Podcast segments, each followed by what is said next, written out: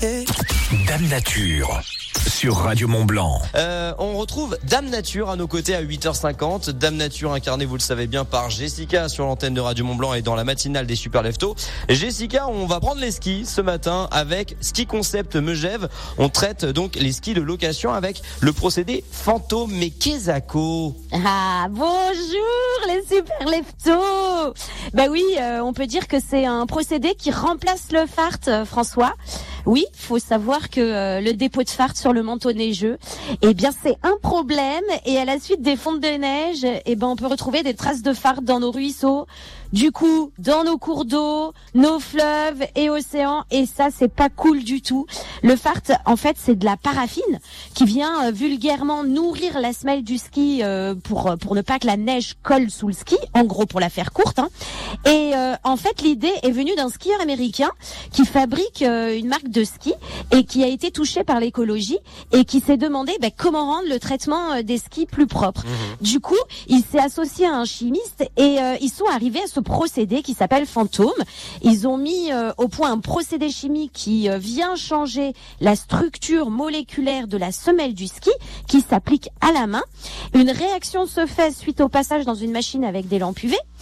C'est comme si, si vous voulez, la semelle du ski avant ce procédé, bah, elle ressemblerait un petit peu à de la mie de pain. Et euh, pour ensuite se procéder, les trous, eh bien, euh, de cette mie de pain soient complètement obstrués. Voilà pour Hmm. l'image. Du coup, ben, fini le fartage des skis. Voilà, on n'utilise qu'une seule fois ce procédé.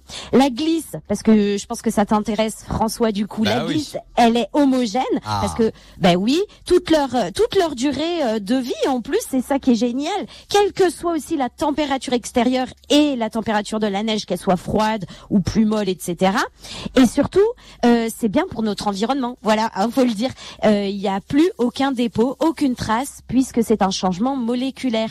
Alors après, pour les skis de compétition, ceux qui sont hyper exigeants, ça sera jamais aussi exigeant que ce qu'on utilise aujourd'hui. D'ailleurs, euh, c'est très très chimique hein, ce qu'ils utilisent aujourd'hui euh, euh, nos compétiteurs. Donc il y a peut-être un truc à faire là-dessus euh, de ce côté-là, mais bon, ça c'est un autre sujet. Là, on, est, on va rentrer dans un autre.